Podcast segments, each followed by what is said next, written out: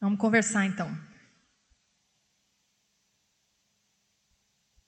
Se você puder abrir a sua Bíblia, na segunda carta de Paulo aos Coríntios, no capítulo 12.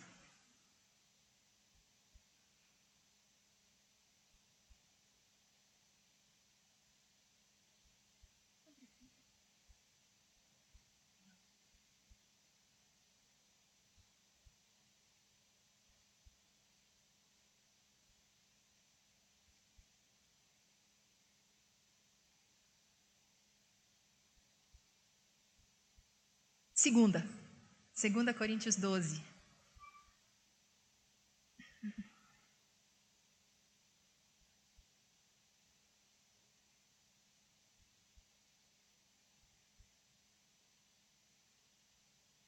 Todo mundo achou? Antes da gente ler, pode fechar seu olho só mais uma vez? Só mais uma vez não, vocês vão fechar muitas vezes. Mas fecha de novo agora. Ah, Senhor, muito obrigada, Pai. Obrigada porque sabemos que o Senhor já está falando conosco aqui. Obrigada pelo acesso que nós temos à tua palavra. Que privilégio para nós. Senhor, eu humildemente peço ao Senhor que use a minha vida de alguma forma para inspirar o coração das minhas irmãs. E que o Senhor vá muito além das minhas limitações, Pai. Que o Senhor cumpra o teu propósito para essa tarde, em nome de Jesus. E a gente quer dizer que a gente te ama, Jesus. A gente te ama muito, Senhor. A gente te ama, Jesus. Eu te amo, Senhor. Eu te amo, Senhor. Muito obrigada, Jesus, pelo teu amor. Muito obrigada, Senhor. Muito obrigada por estar sempre com a gente. Em dias difíceis, em dias felizes. Obrigada porque somos igreja, somos família. Estou conhecendo as minhas irmãs hoje, Senhor. Muito obrigada. Obrigada pelos meus filhos, pela minha casa. Obrigada por esse tempo até aqui. Obrigada pela presença do Teu Espírito Santo. Obrigada, Senhor. Muito obrigada, Jesus. Obrigada pelo pastor Wagner, pela Patrícia. Obrigada por essa igreja. Obrigada por cada irmã que veio aqui, Senhor. É tudo por Tua causa, Senhor. Nós temos sede do Senhor, sede da Tua palavra. Fala com a gente, em nome de Jesus. Amém. 2 Coríntios, capítulo 12, a gente vai ler a partir do 7. A minha versão talvez seja um pouquinho diferente que a minha NVI. A de vocês deve ser RA. Mas vamos lá. Eu vou ler lá com vocês. Vamos lá. Um, dois, três e. E para que não me ensoberbecesse, vamos ler junto? E para que não me ensoberbecesse com a grandeza das revelações, foi-me posto um espinho na carne mensageiro de Satanás para me esbofetear, a fim de que não me exalte. Por causa disso, três vezes pedi ao Senhor que o afastasse de mim. Então ele me disse: Porque o meu poder se aperfeiçoa na fraqueza. De boa vontade, pois, mais me gloriarei nas fraquezas para que sobre mim repouse o poder de Cristo. Pelo que sinto prazer nas fraquezas, nas injúrias, nas necessidades, nas perseguições, nas angústias, por amor de Cristo, porque quando sou fraco, então é que sou forte. Oh, aleluia! Glória a Deus. Obrigada, meu irmão. Muito obrigada. É, a gente está pensando na questão do aperfeiçoamento, né? Quando a gente vai pesquisar no original o que, que essa palavra quer dizer para nós, a gente entende que é completar integralmente, reparar, ajustar, colocar em plena ordem, tornar completamente pronto, ser adequado como deveria ser, sem nenhuma deficiência. Olha, que, olha o que Deus está fazendo com a gente. Está tentando deixar, deixar a gente completamente pronta, sem nenhuma deficiência, reparada, ajustada, em ordem. Quantas vezes a gente vive uma bagunça na nossa vida, né? Então, esse aperfeiçoamento que é propósito de Deus, Ele quer fazer com que nós tenhamos a nossa vida completa, em ordem, ajustada, completamente pronta, madura. Tiago vai falar sobre isso, pelo que eu me alegro nas fraquezas, não, isso é Paulo que fala, mas o Tiago fala: alegrem-se, tem um motivo de grande alegria quando vocês passarem por provações, porque é através da provação que a perseverança cresce, e a perseverança, alcançando o seu estágio de, de completa, nós nos tornamos maduros íntegros, sem que nada nos falte. Então, esse nível de maturidade, a gente sabe que o padrão é Jesus Cristo, né? Varão, estatura de varão perfeito, esse nível de maturidade, de completude, de plenitude, é o propósito de Deus para mim e para você. Por isso, esse tema de aperfeiçoar. Nesse texto de Paulo, que a gente vai ler hoje, fala de aperfeiçoamento do poder. Mas na Bíblia a gente vê aperfeiçoamento da unidade, a gente vê aperfeiçoamento do amor, João fala muito sobre isso nas suas cartas. A gente vê o aperfeiçoamento da santidade. a verdade é que Deus está querendo nos aperfeiçoar em todas as áreas para que a gente seja cada dia mais parecido com Jesus. E Pedro deu uma lição muito grande. Eu fiquei bastante tempo lendo 1 Pedro essa semana. E olha o que ele diz. Não, você não precisa abrir, eu vou ler para você. 1 Pedro 5,10 fala: Ora o Deus de toda graça, que em Cristo vos chamou à sua eterna glória, depois de terdes sofrido por um pouco, Ele mesmo vos há de aperfeiçoar. O Deus de toda graça, que nos chamou à sua eterna glória, depois de termos sofrido um pouco, Ele há de nos aperfeiçoar. O próprio Pedro vai dizer no capítulo 1 que ele fala para a gente se alegrar, ainda que por um pouco de tempo a gente deva ser submetida a todo tipo de provação. Para que fique comprovado que a fé que vocês têm, muito mais valiosa do que o ouro que perece, embora refinado pelo fogo, é genuína e resultará em honra e glória no dia de Cristo. Então, mais uma vez falando desse período de sofrimento. O que eu tenho para trazer nesse primeiro momento, baseado no que Paulo viveu, é o aperfeiçoamento que nós experimentamos com o sofrimento. É uma benção sofrer? é difícil sofrer, mas o sofrimento faz parte. O próprio Jesus aprendeu a obediência por meio daquilo que ele sofreu. Então, um pouco de sofrimento na nossa história vai ter. Tem gente que sofre muito, tem gente que sofre menos, mas todo mundo sofre. É inevitável o sofrimento, é indispensável, é pedagógico, mas graças a Deus ele é temporário. Ele vem por um tempo e ele passa. Então, conforme a gente for falando sobre o sofrimento aqui, vai tentando trazer o que for importante para a sua vida nessa tarde. A primeira coisa que a gente vê nesse exemplo de Paulo é que o sofrimento que Paulo foi submetido tinha um propósito. E isso a gente pode ter certeza absoluta. Todo sofrimento tem um propósito. No caso de Paulo, Deus revelou qual era o propósito, Deus mostrou. E olha o que, qual que era o propósito. O versículo primeiro que a gente leu, versículo 7. Para impedir que eu me exaltasse. Por causa do que, gente? Da grandeza das revelações. Um pouquinho antes aqui, ele vai falar que ele foi arrebatado ao terceiro céu. Depois ele fala que ele foi ao paraíso e ele ouviu coisas que não é permitido aos homens dizer. Então ele teve revelações incríveis. Satanás vem para ferir Paulo, para tentar impedir que Paulo avançasse, para intimidar ou sei lá mais o que. Satanás queria paralisar o apóstolo Paulo, mas Deus pega aquele espinho colocado por Satanás e transforma em algo que vai manter o coração de Paulo no lugar. Porque se Paulo se exaltasse, a gente não teria tantas cartas desse homem aqui. Né? O propósito de Deus não se cumpriria na vida daquele homem. Então, primeira coisa que a gente precisa pôr na nossa cabeça: se existe um sofrimento, esse sofrimento tem um propósito. Amém?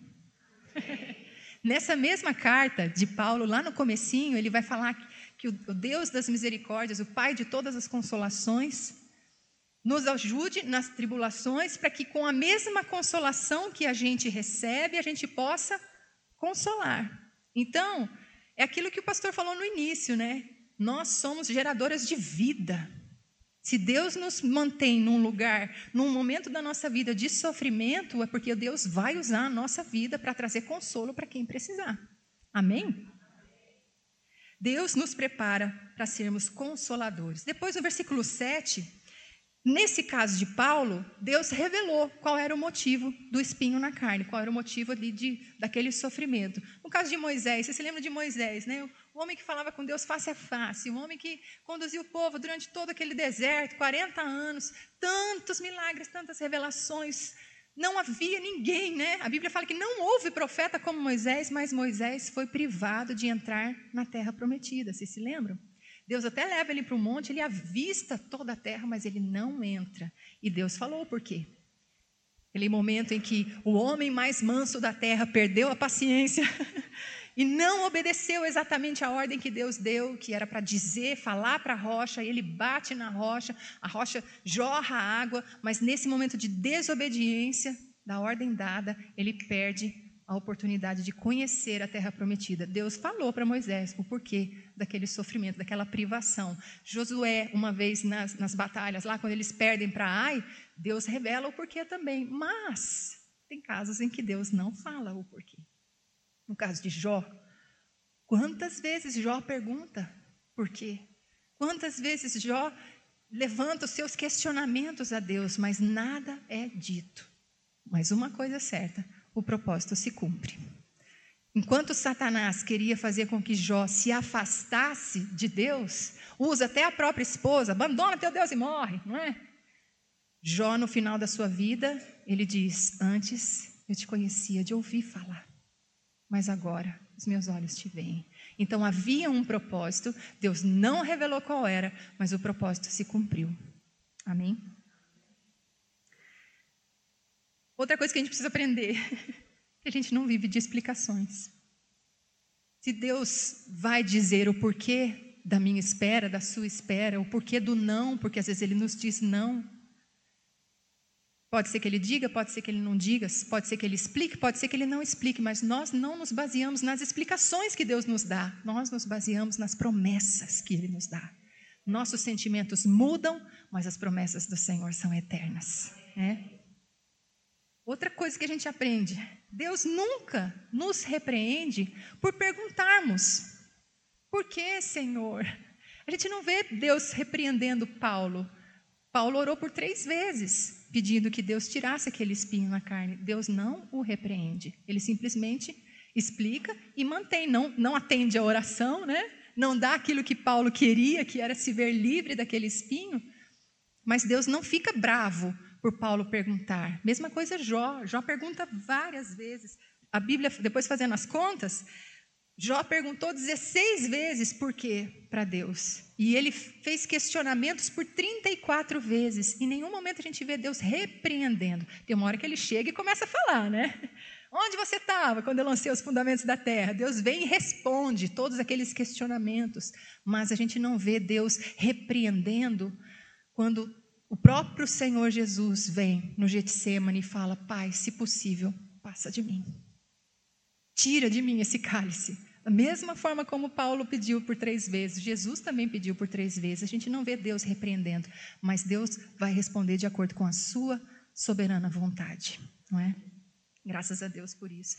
Deus entende a nossa fraqueza, as nossas dúvidas, os nossos medos, e na verdade, parte do propósito de nos levar por caminhos de sofrimento é justamente nos trazer para perto. Pensa comigo, quando a gente está sofrendo, a gente não fica mais sensível? Quando a gente está sofrendo, a gente busca mais a Deus? Quando a gente está sofrendo, a gente vai tentar entender alguma coisa da palavra? A gente põe uma pregação, a gente põe um louvor, o nosso coração vai se sentindo mais sedento de Deus. Então, grande parte do propósito, e foi assim com Paulo, foi assim com Jó, grande parte do propósito de situações difíceis para nos aperfeiçoar é justamente porque o, o momento da dor vai nos trazer para perto de Deus. Depois do versículo 7 mesmo, a gente precisa entender que o sofrimento muitas vezes é um dom de Deus. Como eu estava dizendo, se esse espinho na carne, colocado por um mensageiro de Satanás, não tivesse mantido o coração do apóstolo Paulo na humildade, na dependência de Deus, pode ser que ele se exaltasse e todo o plano de Deus não pudesse ser cumprido. Então, ele também, esse sofrimento também pode ser visto como um dom. Por exemplo, quando Jacó, no momento quando os, os irmãos, né, os filhos vão lá para o Egito, e aí eles voltam, encontram aquelas taças. Vocês se lembram disso? Estão lembradas? José no Egito está lá. Os irmãos, depois de muitos anos, fome na terra de Israel, vão até o Egito para buscar sofrimento. E aí José, sabendo que eram os irmãos, faz um plano lá para poder trazer Benjamim. Lembram-se disso? Jacó, quando ouve isso, Simeão já tinha ficado preso. Agora eles, o José já tinha morrido. Na cabeça de Jacó, José já tinha morrido. E agora vão levar o Benjamim então Jacó não estava entendendo tudo aquilo que ele estava sofrendo, mas o sofrimento era um dom de Deus ali. Porque o fato dele ter perdido, entre aspas, o seu filho José foi o que salvou a sua descendência. Então, foi difícil? Foi muito difícil. Foram anos de sofrimento. Mas que vitória lá na frente, né? Que restauração, como é lindo ver a cena, né? A gente vê porque já viu em filme, mas quando a gente lê, imaginando aquela cena do, de, de José chorando, ele vai, se esconde, volta, e depois todos se abraçam, e aí os carros de Faraó vêm, recebem Jacó. Puxa, foi tão difícil, mas Deus estava no controle o tempo inteiro. Foi necessário o sofrimento da separação para que houvesse salvação lá na frente salvação do povo de Deus, né? Então o sofrimento ele sim pode ser visto como um dom de Deus. Satanás, no próprio versículo 7, pode ser o agente do sofrimento. Irmãos, tem muito tipo de sofrimento. Tem o sofrimento que Satanás vem para atormentar, tem o sofrimento que é fruto de escolhas erradas, consequência de escolhas erradas. Pode ser simplesmente, tem nada a ver com o diabo, mas é Deus nos conduzindo ao deserto. O Senhor fez isso com o seu povo em Israel. Eu lembro daquele texto de Oséias. Agora eu não lembro se é Oséias ou se é Ageu. Depois vocês vão conferir. Eu sei que é capítulo 2, versículo 14. O Senhor fala: Eu vou te levar para o deserto, e ali eu vou falar com carinho e ali você vai me responder como nos primeiros dias, como nos dizem que saiu do Egito. Olha que coisa linda. Deus querendo esse primeiro amor da sua noiva, do seu povo, e para isso ele leva para o deserto. Porque no deserto a gente busca, no deserto a gente ora, no deserto a gente chora, no deserto a gente expõe o coração. Então, Deus usa até o diabo. Mas ele nunca perde o controle. Tem uma história que o meu pastor costumava contar então, não sei se eu vou contar direito, porque faz tempo que eu não escuto a história, mas era assim: uma irmãzinha daquela do reteté, todo mundo sabia que ela era do reteté, servia Jesus e tudo mais. E um dia a rádio da cidade ia fazer. Alguém já ouviu isso? E olha lá, pastor Wagner. Se eu estiver falando errado, me corrige, por favor. a rádio vai fazer um sorteio de uma, uma cesta básica, alguma coisa assim, né? E aí eu sei que eles lembram da irmãzinha do reteté e falam: não, vamos brincar com ela, vamos falar que foi ela que, foi, que, que ganhou. Gente, todo mundo já ouviu? Não? Ah, ufa, obrigada. vamos brincar com a irmã do reteté e tal. E aí vamos falar assim: ó, que quando a gente chegar lá entregar a cesta para ela, a gente vai dizer que foi o diabo que mandou entregar, só para ver a cara dela.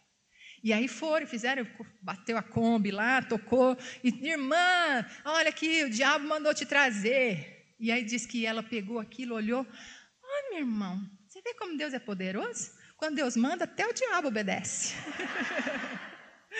ai, mas é, é, é só para ilustrar, né, que nada foge do controle de Deus, até uma ação de Satanás, Deus pode usar para nos aperfeiçoar. Foi o que aconteceu com o apóstolo Paulo. Né? Então a gente tem essa tendência de achar que o sofrimento é algo que Deus faz contra nós e não por nós. E quando Deus manda, até o diabo obedece. Os ataques de Satanás não anulam os processos de Deus, mas eles contribuem para o processo de Deus. O diabo intentou contra Jó para afastá-lo, mas só conseguiu trazer para mais perto de Deus. Né? E aí a gente lembra daquele texto tão conhecido Todas as coisas cooperam para o bem daqueles que amam a Deus. Todas as coisas cooperam para o bem daqueles que amam a Deus. Mais uma vez, a convicção do amor de Deus, porque eu sei que Ele me ama, eu confio. Todas as coisas cooperam. Amém. Mais uma lição que a gente aprende no texto, e agora versículo 9. Olha o que está acontecendo aqui. Três vezes roguei ao Senhor que o tirasse de mim, mas ele me disse: Minha graça é suficiente para você, pois o meu poder se aperfeiçoa na fraqueza. A Bíblia está repleta de relatos em que Deus não poupa do sofrimento, mas em que Ele está junto o tempo todo no sofrimento. Aquele texto de Isaías 43, verso 4, 5, é, quando o Senhor está falando, quando você passar pelas águas, elas não te submergirão. Quando você passar pelo fogo, não te queimará. Quando você passar pelos rios, não te submergirão. E você lembra desse texto, né? E eu estou com você todos os dias, promessa do Senhor Jesus. O texto diz Davi, no Salmo 23, ainda que eu ande pelo vale da sombra da morte, não temerei mal algum, porque tu estás comigo. Como esse texto ficava no meu coração quando eu estava escrevendo a música da Rose. Ainda que ela ande pelo vale da sombra da morte, que ela não tema, porque o Senhor está com ela. Faz ela perceber a tua presença, Senhor. Era a minha oração. Né? Então, a resposta que Deus deu a Paulo não era a resposta que Paulo esperava, mas era a resposta que Paulo precisava. E é assim: às vezes Deus não tira o sofrimento, mas Ele está conosco no meio do sofrimento. Deus não abandonou Paulo, Deus fez uma promessa e nós precisamos descansar nessa verdade de que Ele nunca perde o controle, porque Ele me ama. Por mais que eu dê cabeçada, por mais que eu erre, porque eu erro mesmo, e eu sei que você também erra, o amor do Senhor permanece o mesmo. É o mesmo amor. E aí, quando eu vou entendendo esse amor de Deus por mim, a minha resposta a Ele vai aumentando. John Stott fala isso, ele diz que a chama do nosso amor, a cruz é o lugar onde a chama do nosso amor é acesa. Mas nós precisamos estar perto o suficiente para que as suas centelhas caiam sobre nós. Então é, é observar o tamanho do amor revelado na cruz do Calvário. E eu observo, e eu contemplo, e eu absorvo os detalhes. E aquilo vai crescendo dentro de mim, e eu só vou respondendo em amor a Deus à medida que eu absorvo o seu amor por mim. Às vezes eu me sinto com um amor tão pequeno por Deus. Eu já cantei sobre isso, tem uma música nossa chamada Primeiro Amor, que fala que o meu amor é frágil e imperfeito, e eu sei que é. Eu me lembro de um texto quando Deus fala ali em Osés capítulo 3: O que, que eu vou fazer com você, Efraim? O que eu vou fazer com você, Judá? O seu amor para comigo é como um orvalho da manhã que cedo passa. Ele está ali, veio o sol, rapidinho esse amor acaba. Eu estou vivendo a vida, quando vem o sofrimento, meu amor acaba. Quando vem a tribulação, o amor não existe mais. Mas quando eu medito no amor de Deus por mim, quando eu recebo esse amor, quando eu me encho de convicção desse amor, o amor que não falha, o amor perfeito, o amor leal. Quantos salmos falam sobre o amor leal? do Senhor. Então, o meu amor dentro de mim por Ele vai crescendo. Eu vou respondendo em amor. Não é? Muitas vezes é no sofrimento que a gente entende quanto Deus nos ama. Parece contraditório, mas é bem por aí. Spurgeon dizia que aqueles que mergulham no mar das aflições são os que trazem pérolas raras para cima. C.S. Lewis dizia que Deus sussurra nos prazeres, mas ele grita no sofrimento. É como se as manifestações de Deus na minha vida fossem muito mais claras em períodos de dor e não de prazer. Por isso, de tempos em tempos, o Senhor vai nos submeter a momentos difíceis, para que a gente ouça a sua voz, para que a gente contemple o seu amor, para que a gente responda em amor. Amém? A graça de Deus é suficiente, é a promessa que Jesus faz a Paulo. Paulo, não vou tirar o espinho, minha graça te basta. Irmãs, o que, que é essa graça? O que, que significa a minha graça te basta? Davi vai dizer no Salmo 63 que a graça é melhor do que a vida. Quando eu fico pensando na graça e por que, que a graça é suficiente, o entendimento que eu tenho é a graça me trouxe para perto de Deus.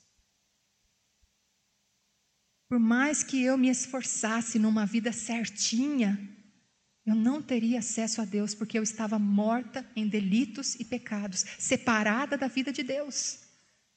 Fui gerada em pecado, em pecado me concebeu minha mãe. Deus é um Deus santo. Eu não poderia me aproximar dele. Mas Jesus assumiu o meu pecado, morreu a minha morte e naquela cruz, quando ele entregou o seu espírito, o véu do templo se rasgou do alto a baixo. A glória que estava ali, que somente o sumo sacerdote tinha acesso, uma única vez por ano, essa glória veio habitar no coração de todo aquele que se rende a Jesus. A glória do templo, privada, hoje está aqui porque eu sou a habitação dessa glória de Deus. Isso é graça. A graça não só me colocou numa família, a graça não somente me abençoa, mas a graça me proveu o próprio Deus. Quem tem o filho tem a vida. Quem não tem o filho não tem a vida. Eu tive acesso ao Filho de Deus, ao próprio Pai, pelo sacrifício de Jesus, e isso me basta. Isso é suficiente. É isso que Deus estava ensinando ali para Paulo. Não vou mudar. A minha graça te basta. Essa graça é melhor do que a vida. Amém? Outra coisa que a gente aprende no versículo 9.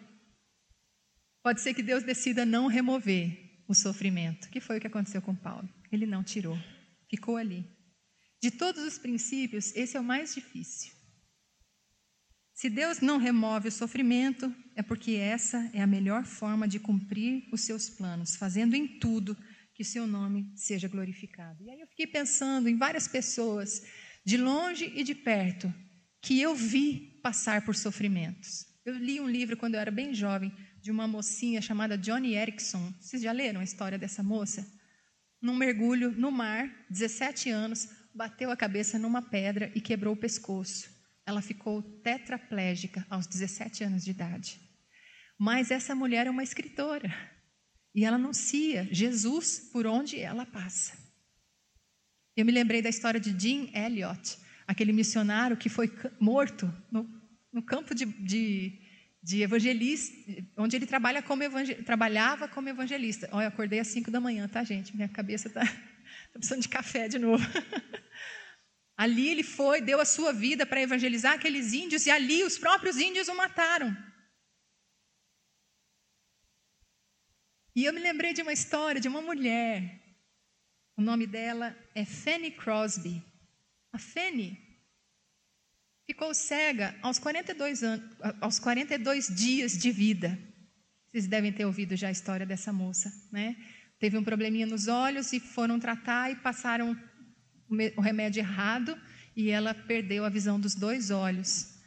Depois, acho que aos 11 anos de idade ela perdeu o pai e eu sei que quem criou foi a avó, e a avó lia a Bíblia para Fanny. Depois, na adolescência, ela conseguiu para uma escola, aprendeu a ler e escrever em braille, e ela se tornou uma escritora e compôs mais de 8 mil poemas. Um deles é esse aqui, ó. Que segurança sou de Jesus e já desfruto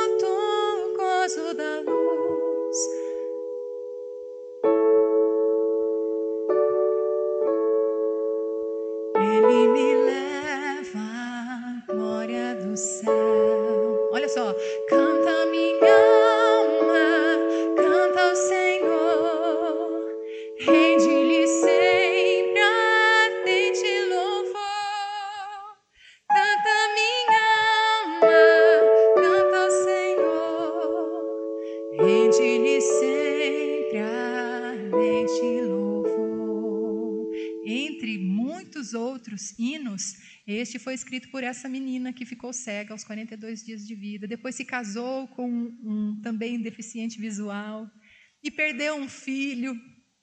Ou seja, uma história marcada por sofrimento. Mas ela estava ali, cantando louvores ao Senhor. Como o sofrimento aperfeiçoa, gente. Como o sofrimento aperfeiçoa.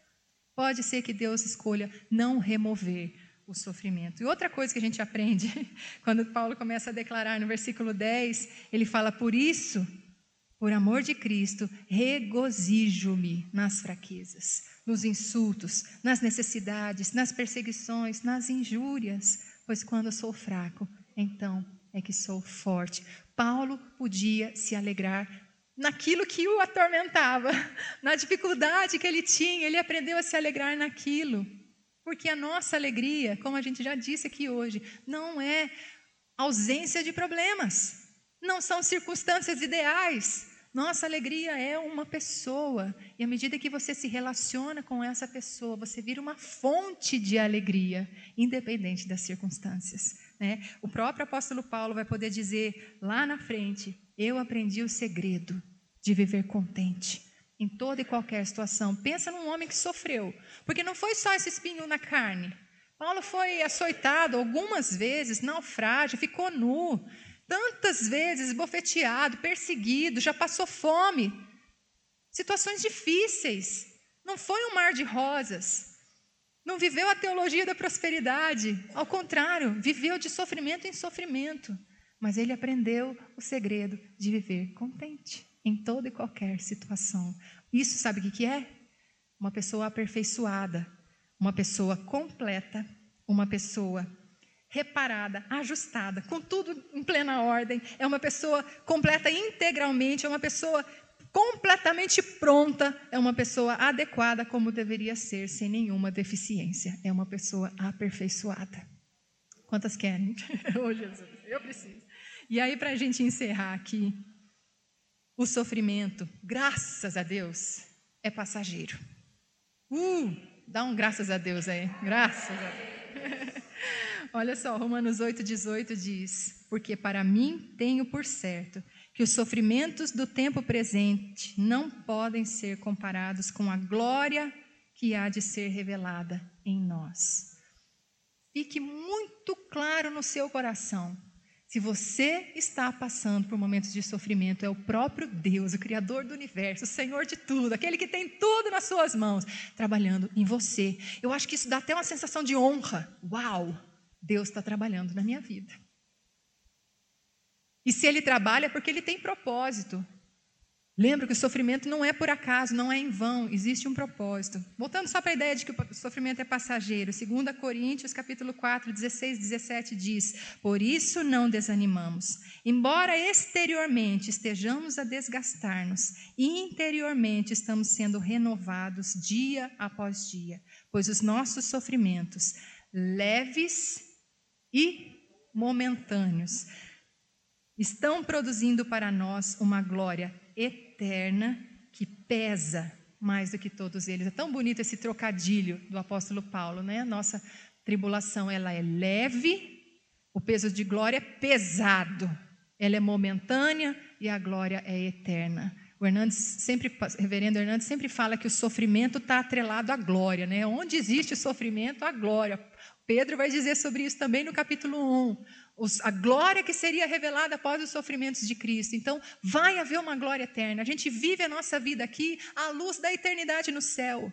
Nós não somos deste mundo. Deus está nos tratando para nos usar neste mundo, mas a nossa vida, na verdade, começa lá. A vida verdadeira é lá. E lá não existe dor, não existe choro, não existe morte, não existe dor.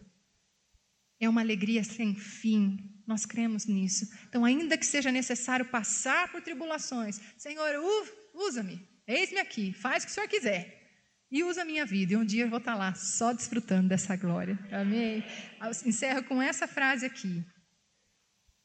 O caminho pode ser estreito, os inimigos podem ser muitos, o espinho na carne pode doer, mas a graça de Cristo nos basta. Só mais um pouco e nós estaremos para sempre com o Senhor. Então, o espinho será tirado, as lágrimas serão enxugadas e não haverá mais pranto, nem luto, nem dor. Amém? A gente passa pelo sofrimento à luz da eternidade. A minha vida é lá. Amém? Em nome de Jesus, ajuda-nos, ó Deus. Amém. Vocês sabem que os sacerdotes, né? Podem sentar, meninos. Na época de Moisés, quando Deus institui o tabernáculo e vai falar sobre as vestes sacerdotais, e Deus dá o modelo né, de tudo, escolhe as cores. É tão bonito esse lado artístico de Deus, né, para fazer esse universo tão lindo. Mas até com as roupas dos sacerdotes, o Senhor se preocupava. E havia na roupa do sacerdote uma lâmina de ouro e nessa lâmina havia escrito: Santidade ao Senhor. Que lindo isso, né? Isso foi gravado, não numa lâmina de ouro, mas com o sangue de Jesus na nossa vida, né? Nós fomos separadas. Isso, é sobre isso que eu quero trazer uma reflexão rápida para você. Então, se você puder abrir a sua Bíblia, na primeira carta de Pedro, no capítulo 1. E se o marido puder trazer um copinho de água, será recompensado. Essa parte ele não ouviu.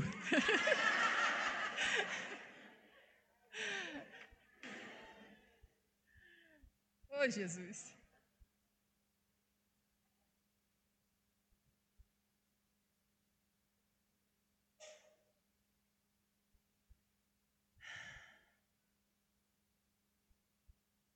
Primeira Pedro 1, Então, o pastor Wagner falou que nós fomos santificados no momento da nossa salvação, não é? Estamos sendo santificadas ao longo da nossa jornada aqui e seremos completamente quando formos glorificados em Cristo Jesus, não é? Alguém já disse que. Muito obrigada. Que a conversão é um milagre de um momento, mas a fabricação de um santo é tarefa de uma vida. Então, é dia após dia, de glória em glória, a gente vai sendo transformado à imagem de Jesus. Esse é o propósito de Deus, né?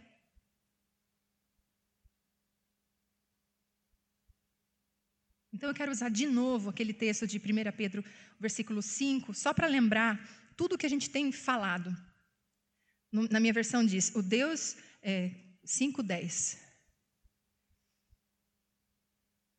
1 Pedro 5, 10.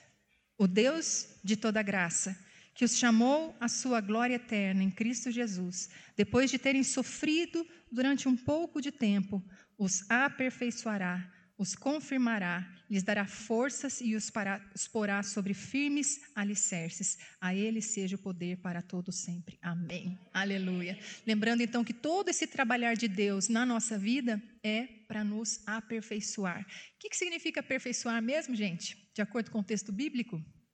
Quem se lembra de alguma, pelo menos uma que eu falei? Ser por inteiro, é isso? Muito bem. Mais alguém lembra? Desculpa, meu cérebro não captou. Ajustar, renovar. Como?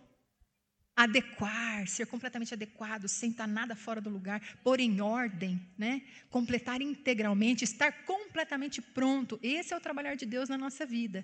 E, se você for ler um texto lindo de 2 Coríntios, eu vou ler para você, você não precisa ler. 2 Coríntios capítulo 7, Versículo 1 fala assim: Amados, visto que temos essas promessas. Aliás, é bom você abrir sim, volta lá. Porque depois você vai voltar para Pedro. Sinto muito. Mas é importante você abrir. 2 Coríntios 7, 1.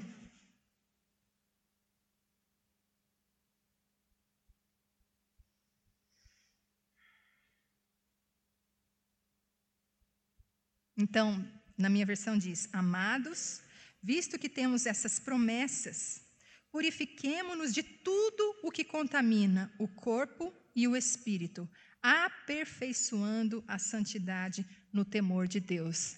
No de vocês fala tanto da carne como do espírito, aperfeiçoando a nossa santidade no temor de Deus. Então, Paulo está dizendo assim: visto que nós temos tais promessas, que promessas?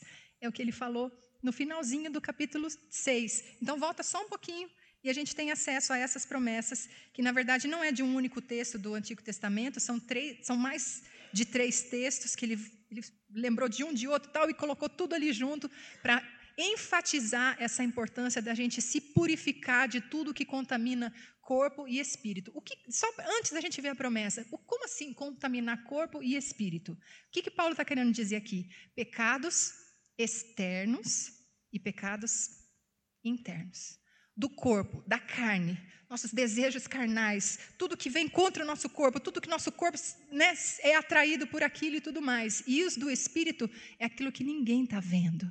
É só o nosso coração, os nossos pensamentos, as nossas emoções. É tanto por fora quanto por dentro. A gente precisa se purificar de tudo que nos contamina. Então, que promessa é essa que Paulo está dizendo que por causa delas a gente precisa se purificar? Diz assim, versículo 16 até o 18: Habitarei com eles e entre eles andarei. Serei o seu Deus e eles serão o meu povo. Portanto, saiam do medo deles e separem-se, diz o Senhor. Não toquem em coisas impuras, e eu os receberei, e lhes serei pai, e vocês serão meus filhos e minhas filhas, diz o Senhor Todo-Poderoso. Que coisa linda! Olha que promessa que Deus está dando. Por causa dessa promessa, a gente vai se purificar e se abster de tudo que nos contamina, por fora por dentro. Vamos pensar um pouquinho só nessa promessa. O Senhor Deus, lembra daquele Deus grande, poderoso, que disse: haja luz e houve luz? Esse Deus tremendo, que não tem falta de nada em si mesmo, decidiu se relacionar comigo e com você. Habitarei. Habitar não é passar um dia, habitar é morar junto. Habitarei, andarei no meio deles, entre eles. Serei o seu Deus e eles serão o meu povo. Que lindo, Deus fazendo essa promessa para nós. Portanto, Saiam do meio deles. Que meio deles? O que, que era isso? Deus tirando do Egito. Quando Deus chama do Egito, saiam do meio deles e separem-se.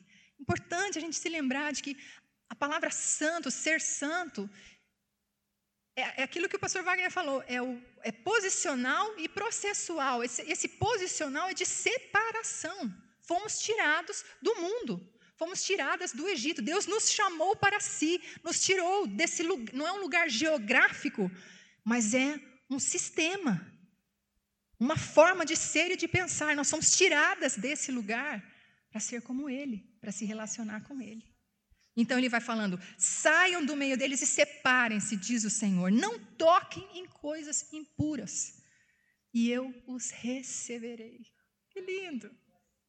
E lhe serei, não apenas Deus, majestoso e grande, lhe serei Pai. Pai. Deus está falando de intimidade, de transparência, de liberdade. Olha que importante isso para nós. Lhe serei pai e eles serão meus filhos e minhas filhas, diz o Senhor Todo-Poderoso. Essa é a promessa. Por causa dessa promessa, então, purifiquem-se de tudo que contamina, por fora e por dentro, no temor do Senhor. Amém até aí? Então, o propósito inicial de Deus, como ele falou aqui, né? Andarei entre eles, habitarei. É aquele propósito lá do começo, da criação do mundo. Quando Deus coloca o homem e a mulher no jardim, e na viração do dia, Deus está ali em comunhão com os seus filhos. Que coisa linda. Deus quer restaurar isso, e Ele restaura em Cristo Jesus. O propósito de Deus sempre foi o relacionamento. Fala isso para a pessoa que está do seu lado aí. O propósito de Deus sempre foi Relacionamento. Deus não está querendo um povo que segue um monte de regras, que olha na listinha e vai ticando. Esse eu já fiz, esse eu não fiz, vou fazer semana que vem. Esse eu já fiz, esse eu já fiz. Não é isso. Não é um cumprimento de regras. Deus está nos chamando para um relacionamento. Olha o que, que ele vai falar lá em Êxodo, no capítulo 19. Deus chama a humanidade, né? o homem e a mulher, só existiam os dois, Deus chama para ter comunhão com todos ali o pecado entra, a separação. Então Deus vem e levanta Moisés e liberta aquele povo, e agora no deserto, Deus quer se manifestar a todos. No fim não dá certo, o povo morre de medo e fala: Fala você, Moisés, com Deus, senão a gente vai morrer. Vocês lembram disso? Aí Deus institui o sacerdócio e acaba se, se relacionando só com os sacerdotes, mas a vontade de Deus sempre foi se relacionar com todas, com todas inclusive comigo, aleluia. Com todas. Aí o que, que acontece em Êxodo 19? Olha a promessa que Deus faz. Eu vou ler para você. Versículos 5 e 6 fala: Agora, se me obedecerem fielmente e guardarem a minha aliança, vocês serão meu tesouro pessoal. Ah, que lindo que Deus é. Meu tesouro pessoal dentre todas as nações. Embora toda a terra seja minha, vocês serão para mim um reino de sacerdotes e uma nação santa. Lá na frente, o próprio Pedro, que a gente vai ler daqui a pouquinho, fala que nós somos geração eleita, sacerdócio real, nação santa, povo de propriedade exclusiva. É como se Deus estava falando: você, Cris, é minha. Deus está falando assim, que coisa linda. Deus nos quer para si. Deus nos quer, quer se revelar, quer se relacionar e quer nos usar para que Ele seja revelado a outros. Só que Ele é santo. Ele é santo. E por isso nós fomos chamadas à santidade. Pedro vai dizer, agora você volta lá para Pedro, primeira de Pedro.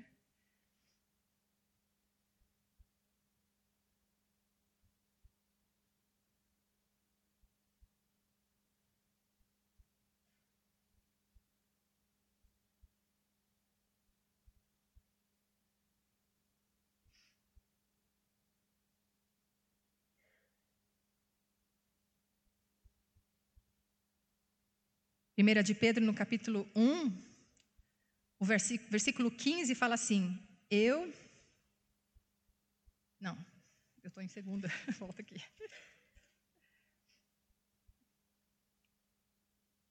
1 Pedro 1, verso 15 diz: Mas assim como é santo aquele que os chamou, sejam santos vocês também em tudo o que fizerem, pois está escrito: Sejam santos, porque eu essa declaração que Pedro está fazendo, que Deus disse: Sejam santos porque eu sou santo, foi dita lá em Levítico.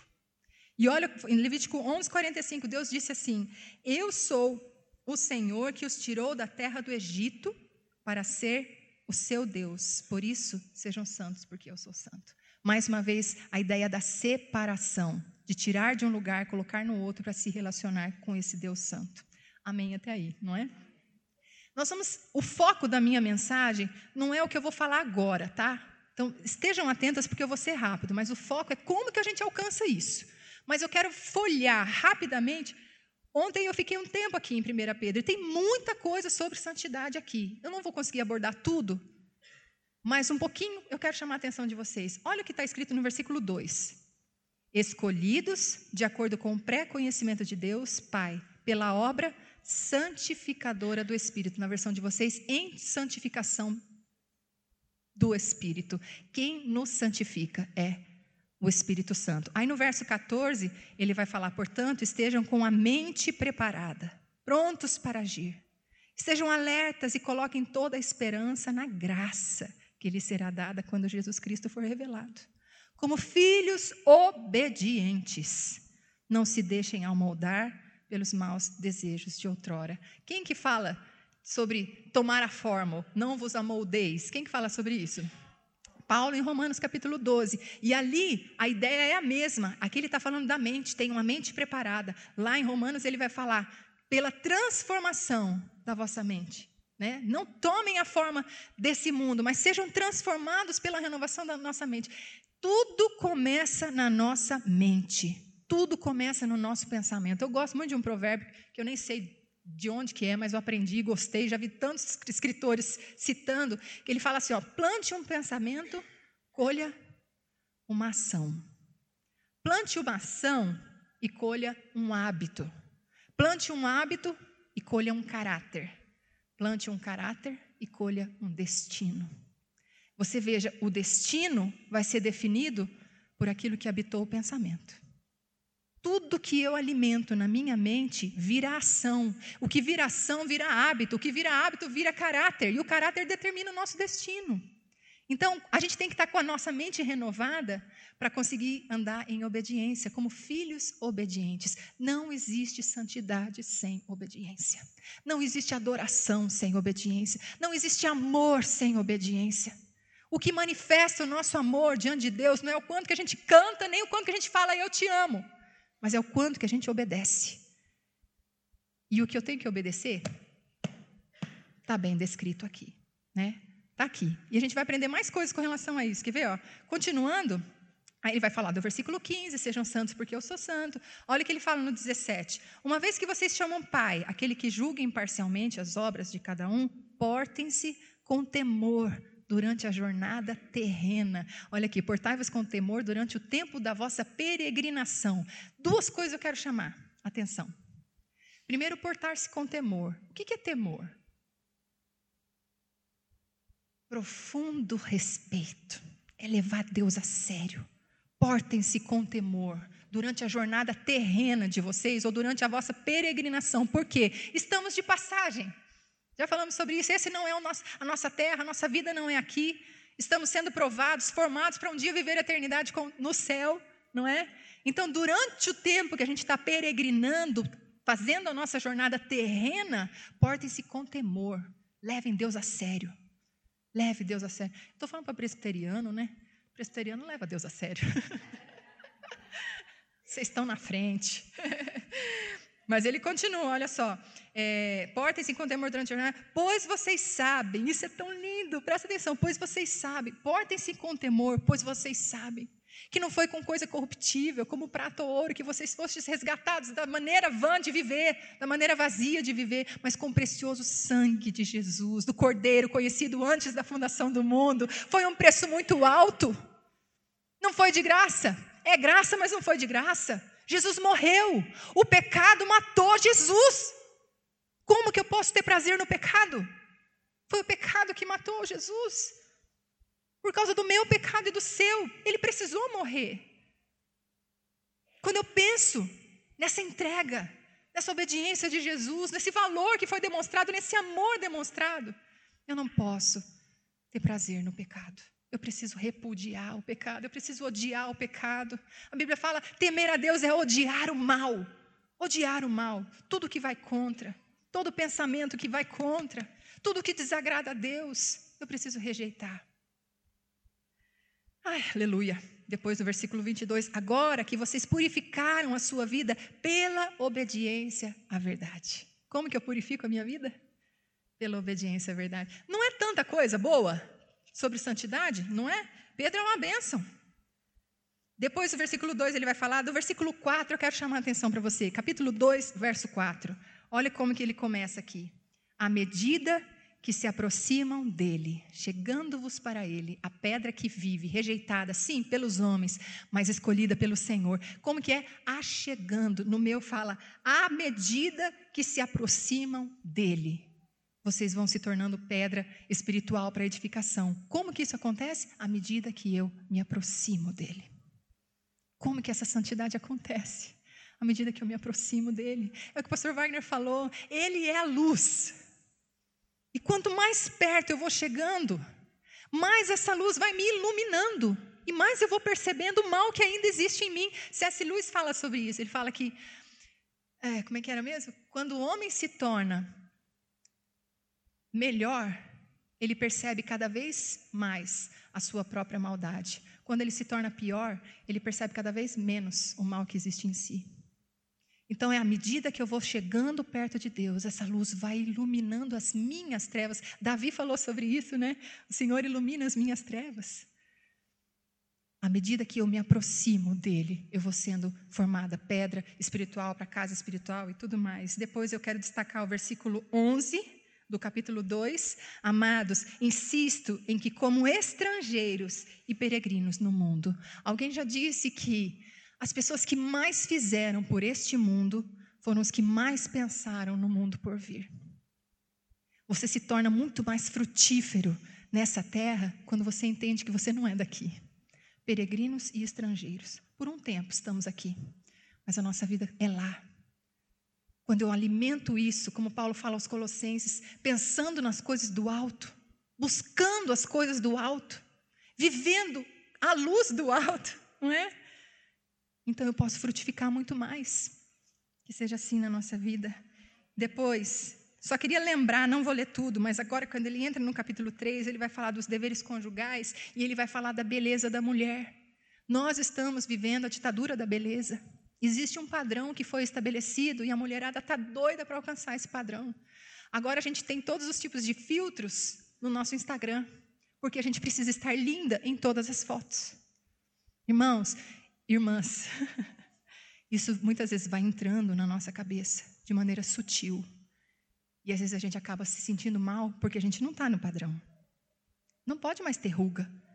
Ruga é feio. O que, que é isso? O que, que é isso? Tudo em pé, tira de um lado, põe no outro, empina não sei o quê, aumenta aqui. O branco do cabelo, eu tenho que falar que eu vou perguntar para Deus por que, que essa parte ele deixou. Porque podia deixar mais pigmento, né? A gente vai perdendo pigmento. Brincadeira, eu tenho muito cabelo branco, então eu tenho que pintar sempre, mas logo eu vou sumir meus brancos. Mas a gente, se a gente deixar, a gente entra nesse pensamento de que ter que estar tá linda, ter que ser. Lógico que a gente quer estar bem, mas nosso padrão de comparação não é esse. A beleza, de acordo com o apóstolo Pedro, está num espírito manso e dócil, que é de grande valor para Deus. Olha que lindo. Não é a cor dos cabelos, nem o peso na balança, mas é por dentro. É o espírito dócil. Isso é de grande valor para Deus. Um pouquinho para frente, 1 Pedro no capítulo 3, no verso 15, olha o que fala aqui, deixa eu ver como está o de vocês. Antes, santificai a Cristo como Senhor em vosso coração. Quando eu lia isso, eu ficava pensando, mas como assim santificar Cristo? Cristo já é santo, como é que eu vou santificar Jesus? Mas, recentemente, estudando um pouco da oração do Pai Nosso, quando a oração diz santificado seja o teu nome, eu entendi que esse santificado é honrado, reverenciado, conhecido seja o teu nome. E aqui Pedro está nos dizendo para reverenciar, para honrar Jesus no nosso coração como Senhor. Ele não é só Salvador, ele é Senhor, Ele é o dono. A gente se colocou debaixo do governo desse Jesus, desse Senhor. Santificai a Cristo no vosso coração. O coração, amados, é o que nós somos. Nós somos o nosso coração. O coração compreende mente, vontade e emoções. O que nós somos por dentro, a nossa alma, é o nosso coração. Então, Pedro está dizendo: coloca o Senhor na sua vida como Senhor, nos seus pensamentos, nas suas emoções, e na sua vontade, que Ele seja Senhor. Indo para o final, capítulo 4, verso 1, olha o que ele fala aqui, que bonito. Portanto, uma vez que Cristo sofreu corporalmente, armem-se. Lá está, armai-vos também do mesmo pensamento. Qual que é o pensamento? Segue. Pois aquele que sofreu em seu corpo rompeu com o pecado para que no tempo que lhes resta não viva mais para satisfazer os maus desejos humanos, mas sim para fazer a vontade de Deus. Pedro está nos dizendo aqui: declare guerra ao pecado. Armem-se. A ideia é roupa de batalha, é capacete, é espada, é armadura, seja o que for. Armem-se contra o pecado. Odeie o pecado, lute contra o pecado. Às vezes a gente luta um com o outro. Estamos lutando um com o outro. Pedro está dizendo: lute contra o pecado, armem-se contra o pecado. E aí, o versículo que a gente começou, capítulo 5, verso 10: E o Deus de toda graça, que os chamou para a sua glória eterna em Cristo Jesus, depois de ter sofrido durante um pouco de tempo, os restaurará, os confirmará, lhes dará forças e lhes porá sobre firmes alicerces. Aleluia! Glória a Deus. Agora, como que eu alcanço isso? Quantas de vocês querem ser cada vez mais santas? Eu também quero. Como que o processo da santificação acontece? Nossas divindades determinam a nossa identidade. Nós nos tornamos parecidos com aquilo que nós adoramos. A gente já sabe disso. A gente só precisa praticar. À medida que vocês se aproximam de Cristo. À medida que a gente se aproxima de Cristo, nós nos tornamos pedras para edificação. Então, a gente tem um exemplo aqui de Moisés, né? Paulo vai falar o 2 Coríntios 3,18, mas todos nós com o rosto descoberto. Ele está fazendo referência a Moisés, que depois de passar 40 dias no monte com Deus, a glória de Deus foi tão tremenda que o próprio corpo, o próprio rosto de Moisés saiu refletindo essa glória. Vocês se lembram disso? Incomodava, intimidava aquele povo, então ele coloca um véu. Nada é mais transformador do que um encontro com a glória de Deus. Moisés foi transformado, ele resplandeceu essa glória. Então Pedro está dizendo, todos nós com o rosto descoberto, ou seja, sem véu nenhum, contemplando a glória do Senhor, somos transformados. É contemplar a glória do Senhor. É contemplar a glória do Senhor. Lá no capítulo 4 desse mesmo capítulo, Paulo vai dizer que o Deus deste século cegou o entendimento dos incrédulos para que não lhes resplandeça o quê? a luz do evangelho da glória de Cristo. O que Satanás está tentando fazer é nos distrair para que a gente não entenda quão glorioso é Jesus. Porque uma vez que eu entendo que Ele é glorioso e eu contemplo essa glória que há em Jesus, eu vou sendo transformada. Simples assim. Simples. À medida que eu me aproximo dele. Então, onde nós contemplamos a glória do Senhor? Ai, na adoração, lendo muitos livros, estando aqui com os nossos irmãos, ouvindo uns aos outros, tudo isso a gente contempla a glória do Senhor, mas nada é mais explícito do que a palavra de Deus. Aqui Deus está descrito, sua glória, seu caráter, seu poder, sua grandeza, sua sabedoria, quem Ele é, o que Ele deseja de nós. O próprio texto do capítulo 4 que a gente leu sobre se armar contra o pecado, vai dizer que uma vez que eu me armo contra o pecado, eu entendo qual é a vontade de Deus. Está lá. É relacionamento com a palavra. É tempo com a palavra. É descobrir Jesus na palavra. É ler o Velho Testamento vendo onde Jesus está. É lendo os evangelhos e imaginando como se você estivesse numa janela, observando da janela cada cena cada diálogo, tudo o que aconteceu. Imagina a roupa, imagina o horário, imagina o tom da voz, imagina o semblante de quem estava ali naquela cena. Vai meditando nisso. As revelações vão acontecendo. A gente vai descobrindo detalhes que antes passavam despercebidos. E a gente vai se apaixonando pela palavra de Deus e pela glória de Deus. E a gente vai sendo transformado. Aleluia! Está acordada? Está dormindo? Eu quero contar uma experiência para vocês. Não sou de muitas experiências sobrenaturais, mas essa foi. Eu, depois de muitos anos, a gente viaja para lá e para cá desde 2001, certo, amor? Gravamos o nosso primeiro CD em 2020 com a nossa igreja, CD Rocha Eterna. Não deixarei de te louvar, não deixarei de te buscar. Vai, Cris. Essa razão da Vivo para te exaltar. Que, que voz bonita da Cris, gostei de ver. Viajamos já há muitos anos, passamos por alguns períodos de mais viagem, menos viagem. Quando a Bia nasceu, ela viajou muito com a gente. Vira e mexe, ela dormia no, no case do teclado. Quando Samuel nasceu, a gente diminuiu o ritmo. Eu viajei até o oitavo mês, barriguda, faltava ar, mas estava viajando. E, e a gente foi vivendo dessa forma. Irmãos, em alguns momentos, a gente, eu preciso, estou falando de mim, a gente vai ministrar nas igrejas e a gente acaba ministrando sempre as mesmas músicas, porque as pessoas esperam ouvir determinadas músicas. E às vezes os textos também são os mesmos.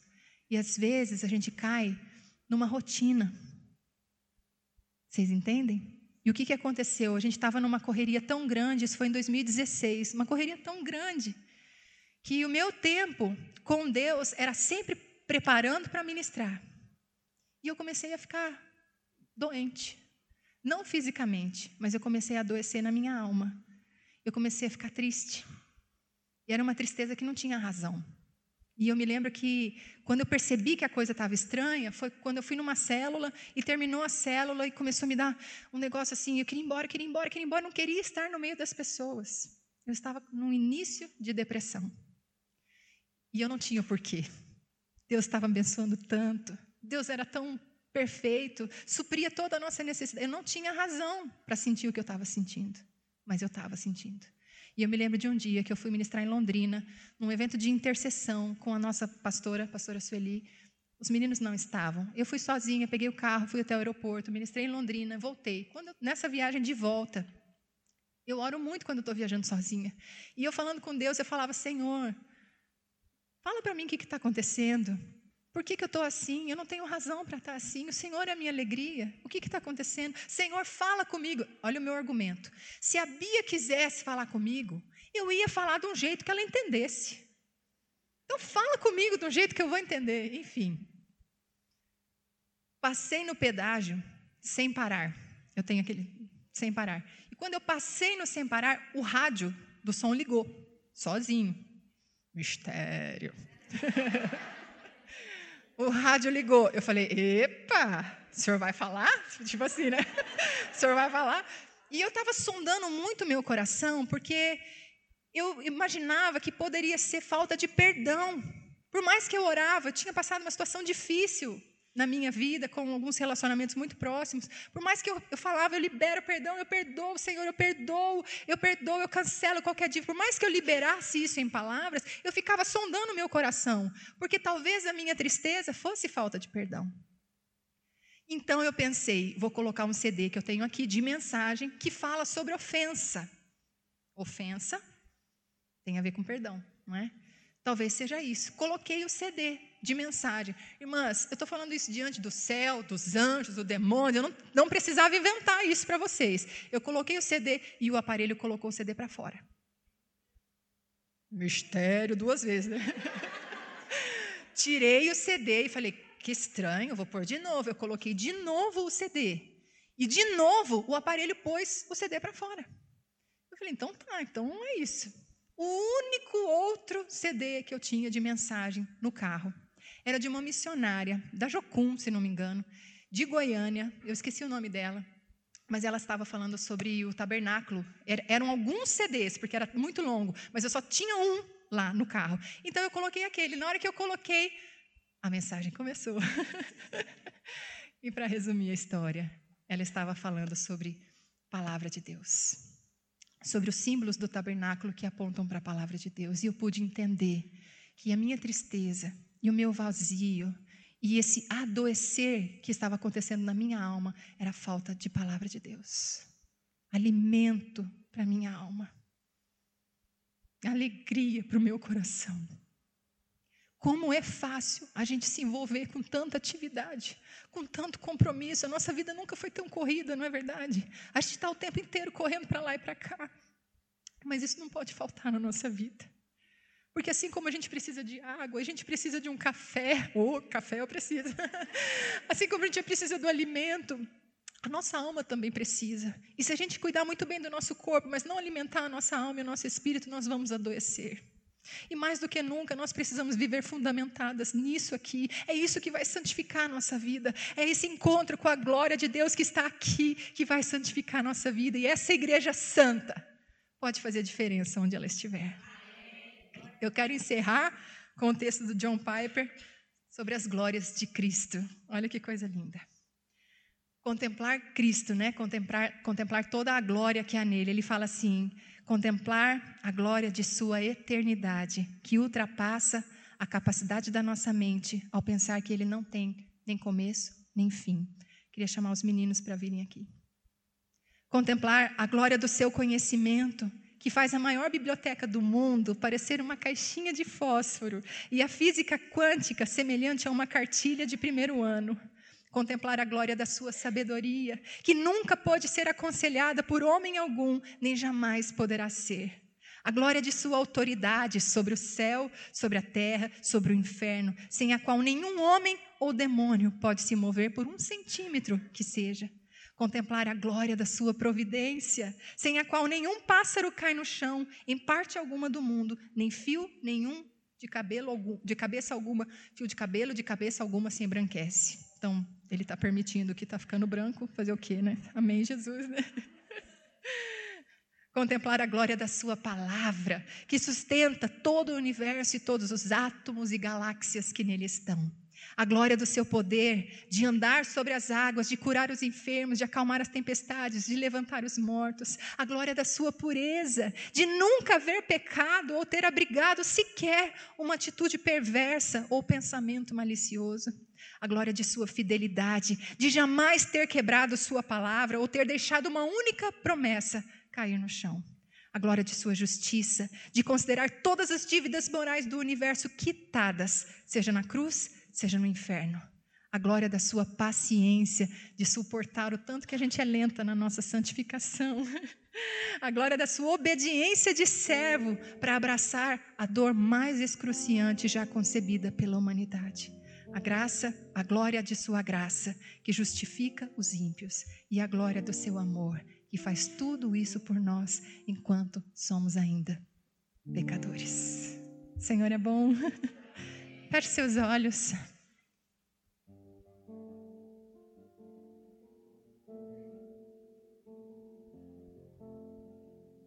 Faça sua oração ao Senhor nesse momento.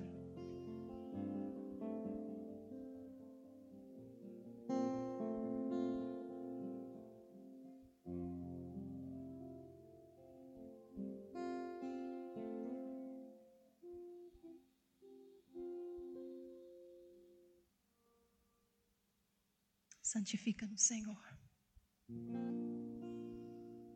À medida que nos aproximamos de Ti, nós sabemos que isso é, é o próprio Espírito Teu que faz conosco. Teu Espírito que opera tanto querer quanto efetuar. Continua atraindo o nosso coração ao Senhor. Continua atraindo os nossos pensamentos ao Senhor. Continua trazendo os nossos olhos, atraindo os nossos olhos à cruz e a glória que há em Cristo Jesus.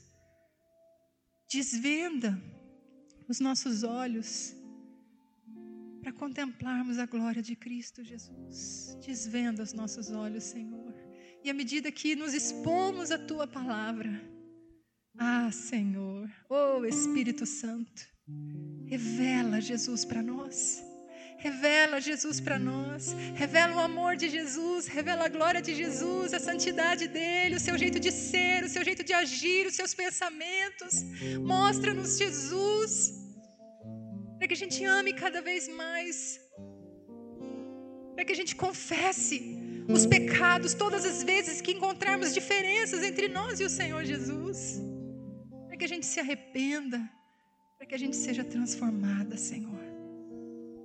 Aperfeiçoa a nossa vida. Aperfeiçoa a minha vida, Senhor. Aperfeiçoa cada uma das minhas irmãs. E obrigado por esse chamado à santidade nessa noite. Obrigada pela confirmação através do pastor Wagner, Senhor. Obrigada porque é o Senhor que tem nos despertado a isso. Queremos ser santos como o Senhor é santo. Queremos refletir a tua glória.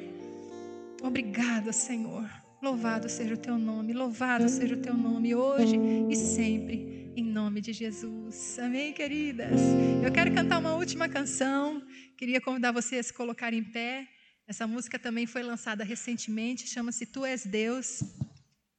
E é um convite para que toda a terra, junto com os céus, louvem o nome do nosso Deus. Amém?